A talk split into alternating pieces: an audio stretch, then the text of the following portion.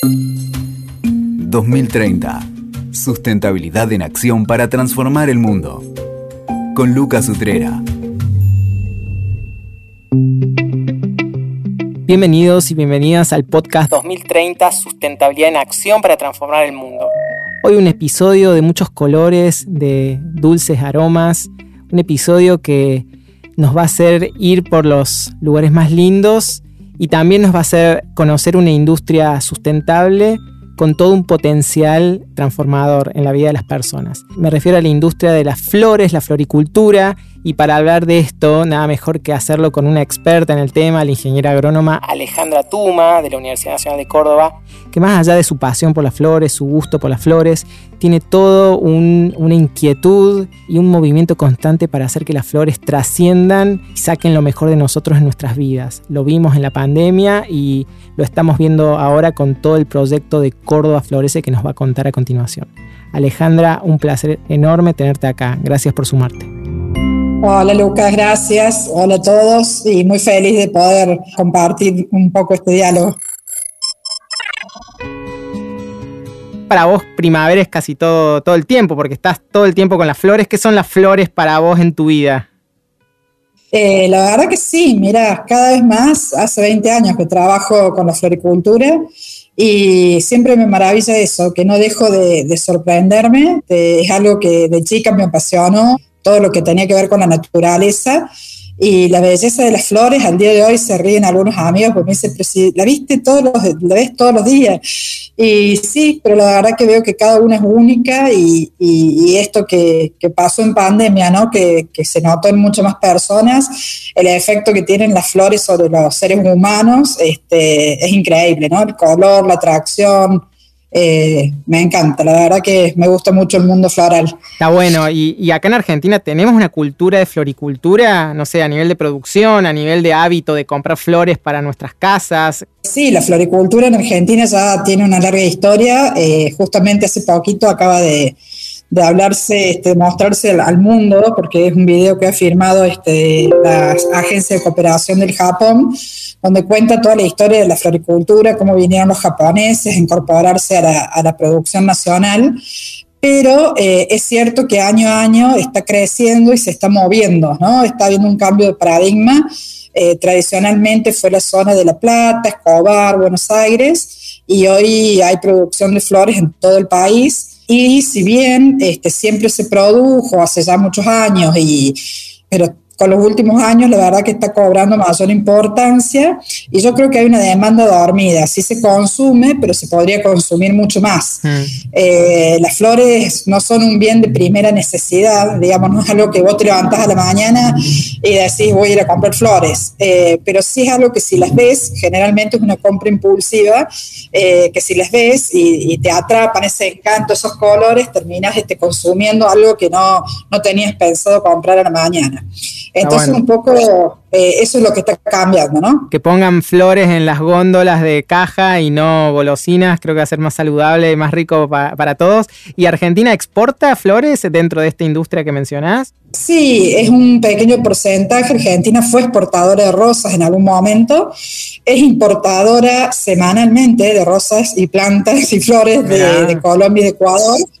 Pero eh, ahora también se está exportando peonías eh, del sur de la Argentina y también se han exportado tulipanes. Igual me interesa ahora meterme, es como que me queda claro lo que significan las flores para vos en tu vida y, lo que transmitís con las flores. De hecho, vos usás ahí como un hashtag siempre decirlo con flores. Me encanta toda esa faceta, pero es como que vas un paso más allá con varias cosas. Algo que, a mí me, gustó mucho, admiré mucho de vos, fue en pandemia, cuando los momentos más duros de la pandemia, cuando la producción de flores eh, no tenía dónde venderse porque no se podía vender y se echaba a perder. Vos se te ocurrieron cosas así medio osadas, como que tenían un, sentido, darle, darle un sentido, hacer que cumplan el propósito de esas flores de embellecer, de llevar alegría y al mismo tiempo reconocer a personas relevantes. Contame un poquito qué fue lo que anduviste haciendo en pandemia. Sí, la verdad que, bueno, siempre con ideas creativas, me parece que está bueno transformar realidades que no nos convencen mucho y que, bueno, desde nuestro lugar que hemos podido capacitarnos, estudiar y demás, tenemos un poco hasta esa obligación, ¿no? De, ser agentes de cambio, de generar cambios. Eh, como bien decís, la pandemia, algo totalmente nuevo para todos, eh, generó mucha angustia y me parecía que, que, a esa angustia no le podíamos generar la angustia de tirar todas las plantas y las flores que muchos productores venían sembrando hace un año, ¿no? Para obtener la planta, un ciclamen, eh, que es una empresa les sembró un año antes para, para, llegar a julio y poder venderlo. Entonces, ver eso eh, en la basura me pareció un despropósito, así que llamé a, bueno, por, por, justamente estar hace muchos años trabajando en el sector, llamé a, a que nos juntáramos todos los productores de flor de corte, de plantas en maceta, artistas florales, la verdad que todos del sector, incluso hasta de salones que también estaban bajoneados porque no podían hacer eventos. Y dijimos, bueno, eh, hagamos esto de reconvertir y todas las semanas eh, creemos un día que se llame eh, Viernes de Plantas y Flores y salíamos este, con un permiso especial de la COE, que también tuvimos esa suerte que la municipalidad nos acompañó, porque por ahí en otras provincias no se pudo ni siquiera replicarlo. Y bueno, y la verdad que a mí se me hizo mucho más liviana, ¿no? Y creo que a todos los que formamos parte de este movimiento, porque fue durante un año salir todos los viernes en pleno silencio en la calle, eh, con cientos de flores, cientos de plantas, y, la verdad que fue muy significativo este, llevarle flores a todos los que estaban en la primera línea de lucha, a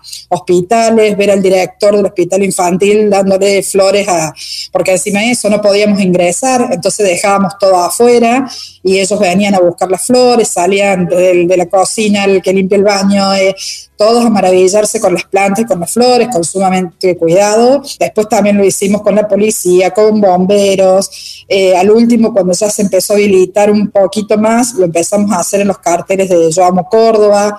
Y bueno, y ahí surgieron miles de historias que, la verdad que las guardamos en el corazón todos los que estuvimos en eso. Eh, que teníamos que ser muy poquitos por cuidarnos la salud, incluso mi familia me decía, ¿qué estás haciendo? Cuídate, el barbijo, y sí, porque todavía teníamos mucho miedo, ¿no? Pero la verdad que era tan satisfactorio ver esas caras y verles la alegría y, la, y transformarles ese día y vimos muchos llantos, muchas sonrisas este, emocionados de, que alguien se acordara de ellos, de, de, de, esto de ver las flores, de llevarse una planta. Incluso, por ejemplo, mira, algo muy particular fueron los jubilados, que se mucho miedo de contagiarlos y que ellos estaban más cuidados todavía. Entonces a muchos no les podíamos llevar para que ingresaran las flores y les hicimos algunas plantaciones afuera para que pudieran ver desde la ventana. Bueno, hay mucha gente que sigue, nos decía el primer día que salgo y me encuentro con ustedes, eh, qué lindo esto que están haciendo. Bueno, mucha gente emocionada que lloraba ah, por recibir una flor. Sí, ¿Qué te parece? Flower Power, pero a pleno. O sea, que creo que algo, creo que lo más poderoso de toda la pandemia, de las cosas más poderosas que he visto en, en la pandemia. Me encanta.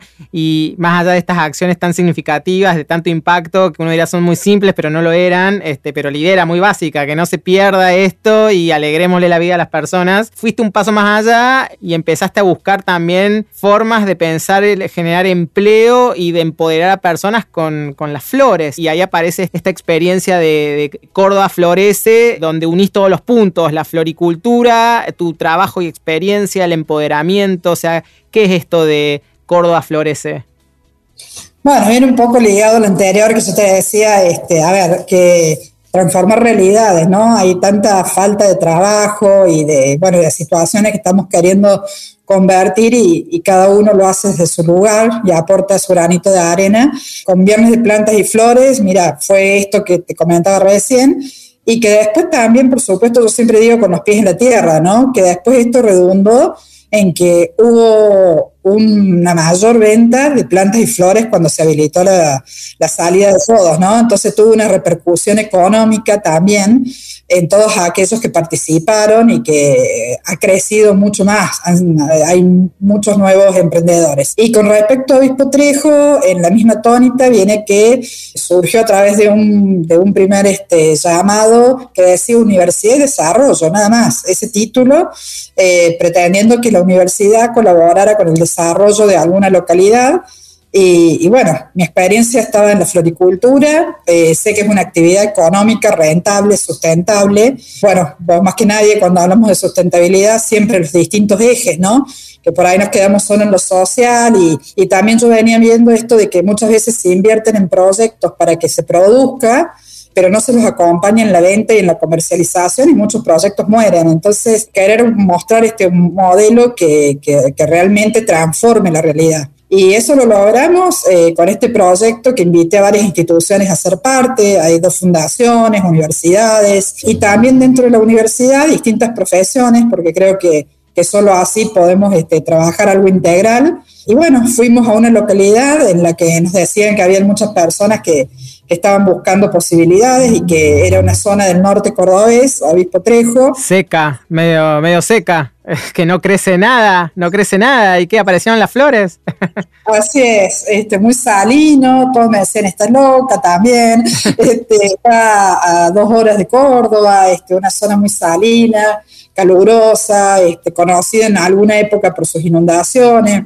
Entonces, la verdad que era todo un desafío técnico eh, y apostamos a la educación. Primero tuve una etapa de varios meses de educación y educación desde, como te digo, marketing, recursos humanos, reproducción de plantas, o sea, no era solamente este, producción de flores para corte. Y luego fuimos trabajando eh, poco a poco con todos, ¿no? Para generar este sentido de pertenencia, de armar los invernaderos entre todos y no que vayan implantados, sino que sean partícipes. Eh, y eso ha hecho que después eso se sostenga en épocas difíciles, ¿no? Porque por supuesto que las hay y las hemos atravesado, incluso nos tocó la pandemia también y, y lo mismo se siguieron cuidando los invernaderos y, se siguió produciendo. Y, bueno, y la verdad que hoy a tres años este, son un ejemplo eh, y un modelo a seguir y, hoy es este, un proyecto que, que, siguen mucho y que lo miran muchos de distintos gobiernos y, y que está creciendo y se está multiplicando, ¿no?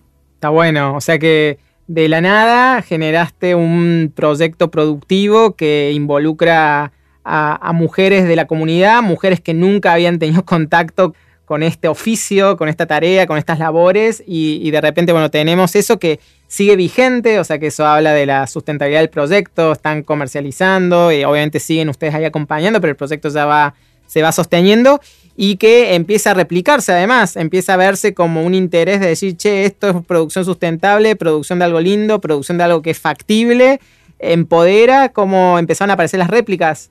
Sí, así es. La verdad que, bueno, es, más simple, ¿no? Cuando hay un modelo que ya ha funcionado tantos años. Nosotros, en lo que es hoy Potrejo, ahora continuamos este, acompañando, pero más desarrollando otros modelos, ¿no? Eh, ahora estamos con turismo rural, este, también haciendo visitas a la casa este, y a una producción de flores, brindando un té. O sea, se buscan nuevas unidades de negocio para que siga creciendo y para que realmente se dé el desarrollo local que es lo que buscamos como, como fin. Al haber visto esto, por supuesto, de otros municipios empezaron a decir, bueno, sí, nosotros también necesitamos generar este puesto de trabajo, qué lindo esto que han hecho, este, se les ven a las mujeres eh, contar su experiencia, ¿no? que es creo que la verdadera transformación y, y el empoderamiento, yo cada vez que las veo me emociona, eh, me emociona ver y recordar cómo las conocí hace tres años muchas con la mirada hacia abajo, con muchas eh, cuestiones por superar, y hoy las veo realmente empoderadas, este, pudiendo ellas transmitir sus, eh, bueno, todos sus conocimientos, toda su experiencia y todo lo que han logrado. Así que, eh, bueno, a partir de Obispo Trejo, ahora ha surgido Despeñadero Florece y Estación Juárez Selman Florece, y en uno de estos lanzamientos, donde siempre invitamos a todos los del sector. en el último, el ministro de Agricultura eh, anunció que iba a acompañar esta iniciativa y así que se han decidido este, abrir 10 puntos en toda la provincia y hemos creado desde la Facultad de Agronomía el programa provincial Córdoba. Wow, o sea que una política pública, Flower Power de nuevo, che, este, a full, a full esto. ¿Cuántas mujeres son las de Obispo Trejo más o menos? Sí, en realidad el grupo, entre todos, porque también hay otro varón, este, somos 22. Ah, una banda, está bueno. Está bueno. Porque también esto que te decía, ¿no? Es desarrollo local y por ahí personas que se capacitaron eh, no están trabajando en el invernadero en sí, pero sí han logrado abrir este, confiterías y venden flores, una casa de té, uno de los, de los hombres que es maestro, eh, ahora tiene su propio invernadero y van a ser parte de la cooperativa, pero ya este, se empezó a expandir, ¿no? Que eso está buenísimo que suceda. Qué bueno, qué bueno. Me encanta, me encanta ver esto, cómo se, se expande, cómo crece, cómo cómo van surgiendo historias. Bueno, obviamente me imagino historias de todo tipo, de, de, esto que mencionaste recién, de personas que miraban al piso, ahora miran con la frente alta, orgullosas de lo que hacen. Alguna así historia muy, muy puntual, así de que te venga así como a la mente de, Ay, difícil, se me vienen muchas, este, la verdad que muchas, este, las escapadas en pandemia, en bicicleta, que creían que no las veían y las veía todo el pueblo, que se iban en bicicleta a, ver las flores porque no querían ah, que eso que habían plantado con tanto esfuerzo este, se perdiera, así que las cuidaron súper bien, porque al principio en la pandemia no se sabía que la floricultura era una actividad eh, agrícola, se mira el nivel. Y, sí, se tardó unos, una semanita, unos meses, este, hasta que, bueno, quedamos habilitados para poder este, salir. Y, bueno, eso era muy gracioso y ellas mismas las contaban en los medios, ¿no? Este, que habían salido en la bicicleta escondidas este, a cuidar este, a sus plantas y a sus flores. Y bueno, y después cada vez que van a la inauguración y el lanzamiento de otros puntos, este, esto que le cuentan a las mujeres este, su experiencia y les dan ánimo y le dicen que van a haber días difíciles, pero que, que esto reconforta, que es su propio trabajo, la verdad que eh, bueno, que hay muchas eh, historias y qué sé yo. La primera, después, por ejemplo, días emocionantes que quedaron grabados, la primera vez que llenamos una camioneta para traer flores a Córdoba. Eh, también muy fuerte, porque decir, desde Obispo Trejo, que no tenían nada propio de, producción, salieron para Córdoba y para todo el país. Mirá, están ya abasteciendo. Sí, han llegado a Jujuy, han llegado al norte. Tiene que poner la marca Córdoba Florece, algo así, a que se sepa certificación de origen. tienen, tienen su calcomanía y ahora queremos agregarle un sello de, flores con propósito. Me encanta. Sí, estamos en Sin duda, flores con propósito, este, me, encanta y me encanta cuando un proyecto que empieza siendo algo pequeño empieza a tener una escala de un programa provincial, de una política pública, porque eso es lo que hace que que realmente sea consistente. Y está bueno, también me gusta que salgamos de, como que miramos ahora únicamente la tecnología, quizás como la única salida, la única escala, posibilidad de escala, y ver que una, una actividad tan milenaria tan de la naturaleza puede generar tantos cambios, tanta transformación, tanta, tanta belleza. Me encanta eso. Y mm, están con todas estas réplicas que se vienen, así que lindo, lindo desafío en puerta, Córdoba, Córdoba florece. ¿Y cómo surge tu interés por la floricultura? Vos me dijiste que te gusta la naturaleza y demás. ¿Hubo algún hecho epifánico en tu vida porque estudiaste eh, agronomía? Agronomía es como que generalmente vas al campo, vas a los animales, pero no sé si vas a las flores. ¿Cómo es que terminaste siendo una referente en, el tema de las flores? Mira, la verdad que, bueno, como te decía, siempre de chica me encantó la naturaleza, me, me, apasiona, este, me maravillo con cada flor que abre, por más que conozca las rosas, que conozca los crisantemos, cada uno me va pareciendo único este, a medida que, por ahí reviso, que voy a asesorar canteros y, y cultivo. Y no, y quizás este, cuando era más chica, este, que viajamos, eh, una época que viajamos mucho a Mar del Plata, eh, recuerdo que veía los girasoles era lo que me encantaban, los campos de girasoles. Y mis padres con mucho amor me dejaban parar en la ruta y cortar algunos girasoles en esa época. Así que la verdad que, que sí, desde chica me gustaron mucho las flores. Y, bueno, yo he tenido la suerte también y también la he buscado, ¿no? Este, de, cuando ingresé en la Facultad de Agronomía se creó esta área que ni siquiera era cátedra, no era parte del currículo de ingeniero agrónomo, simplemente había un invernadero y un área de floricultura y yo dije, bueno, esto es lo que me gusta, quiero empezar a hacer prácticas acá. Y bueno, y la verdad que me quedé ahí por 10 años este, haciendo prácticas en la facultad mientras cursaba. Después me recibí y empecé a asesorar a algunos productores y tuve la suerte también de trabajar para la Comisión Europea y eso me permitió ir a conocer también las grandes ligas, ¿no? Pude darme el gusto de comprar en Holanda para una empresa portuguesa durante un par de, años, este, después trabajar en, en España también, este, con algunos floristas este, que trabajan con varios hoteles en Salamanca, eh, pude capacitarme, hice allá mi maestría en marketing, eh, nos hemos encontrado por allá en algún momento, este, haciendo, aventuras, recorriendo esas aventuras. sí. Y, bueno, y después por esas cosas de, la vida, de la familia, este, volví y justo se creó un cargo en la Facultad de Agronomía, así que ahí entré formalmente en la facultad como docente. Y, y bueno, y es desde este lugar de docente, extensionista, investigadora, que, que, bueno, hoy transmito mi experiencia y, comparto y busco cambiar esta realidad, ¿no? Este, de las cosas en las que creemos que podemos aportar, que es como trabajo genuino, igualdad, igualdad de oportunidades, bueno, todo lo que implican estos proyectos. Está bueno, así que me encanta un camino donde hay muchos hechos, muchos recuerdos, este, no hay solo, no hay un momento epifánico, hay un camino recorrido que, bueno, va, va teniendo sus frutos. Para, ¿cuál es tu flor favorita? Que te conozco tanto y no sé cuál es. O, no lo, no lo podés decir, sos como los, sos como los periodistas deportivos que no pueden decir de qué cuadro son. Vos sabés que no, me lo preguntan bastante, pero no, no, me gustan todas. Está bien, no, hay forma, no hay forma, muy bien. Eh, y para, ya para, para ir terminando, ¿cómo ves la floricultura y este modelo de Córdoba Florece en 2030? ¿Qué, qué se te ocurre? ¿Qué imaginás? ¿Qué deseas? Me imagino, una Córdoba productora de flores eh, con el respeto que eso se merece, porque es una actividad intensiva eh, quizás estamos muy acostumbrados al extensivo, ¿no? Entonces, eh, reivindicando eso, la actividad intensiva, creo que es una buena salida para, para el trabajo social, para el trabajo en equipo. Entonces me imagino una Córdoba florecida, una Córdoba con muchos productores y creo que hay muchísimo eh, para trabajar, ¿no? Muchos me dicen, uy, pero la competencia no, le la competencia no estamos ni cerca, no hemos llegado. Eh, pensemos en que semanalmente importamos flores de Ecuador, entonces eh, la verdad que hace falta mucha producción nacional incluso.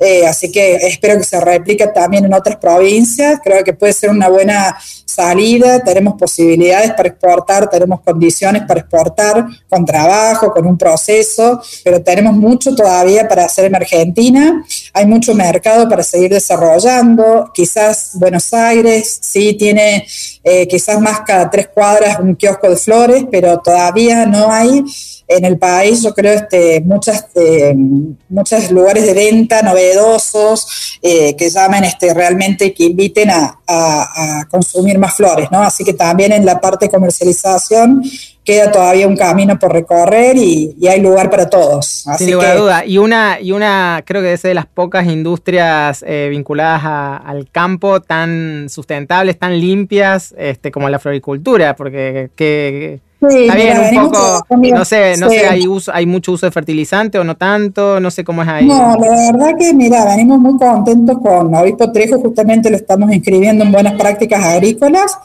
eh, porque hemos logrado un muy buen equilibrio eh, en lo que es este, los insectos benéficos, en, en usar franjas trampas, trampas colorimétricas, así que la verdad que no hemos tenido, son flores orgánicas, ¿no? Que es ah, algo que queremos también certificar más adelante. Eh, ese es el ensayo que hemos venido haciendo, que lo hacemos también en la Facultad de Agronomía, en nuestros invernaderos del campo de escuela, y es lo que queremos también que se replique. Así que con una conciencia absoluta de lo que significa la sustentabilidad en todas sus dimensiones.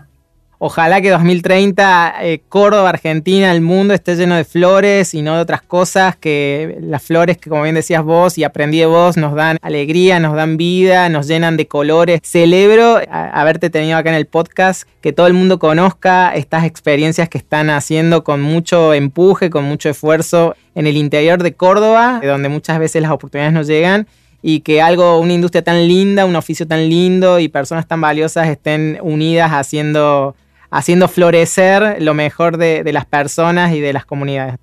Ale, una alegría enorme haberte tenido acá. Bueno, muchas gracias Lucas. Invitarlos a todos a que consuman flores. Eh, no es solamente un deseo y un enamoramiento mío con las flores, también hay estudios de neurociencias que los invito a, leer y a, consultar, que están muy interesantes, donde estas emociones este, que despiertan las flores están medidas ¿no? cerebralmente en lo que produce en las personas y, bueno, a consumir flores, estas flores con propósito y a transformar realidades para, para cuestiones más positivas, ¿no? Así que muchas gracias. Y obligación para todo aquel que escuche este episodio, sale inmediatamente a regalarle una flor a alguna persona querida, por el motivo que sea, y cumplir con este propósito tan, tan especial que nos propone Alejandra. Ale, muchas gracias. Gracias. Escuchaste 2030, sustentabilidad en acción para transformar el mundo. WeToker, sumamos las partes.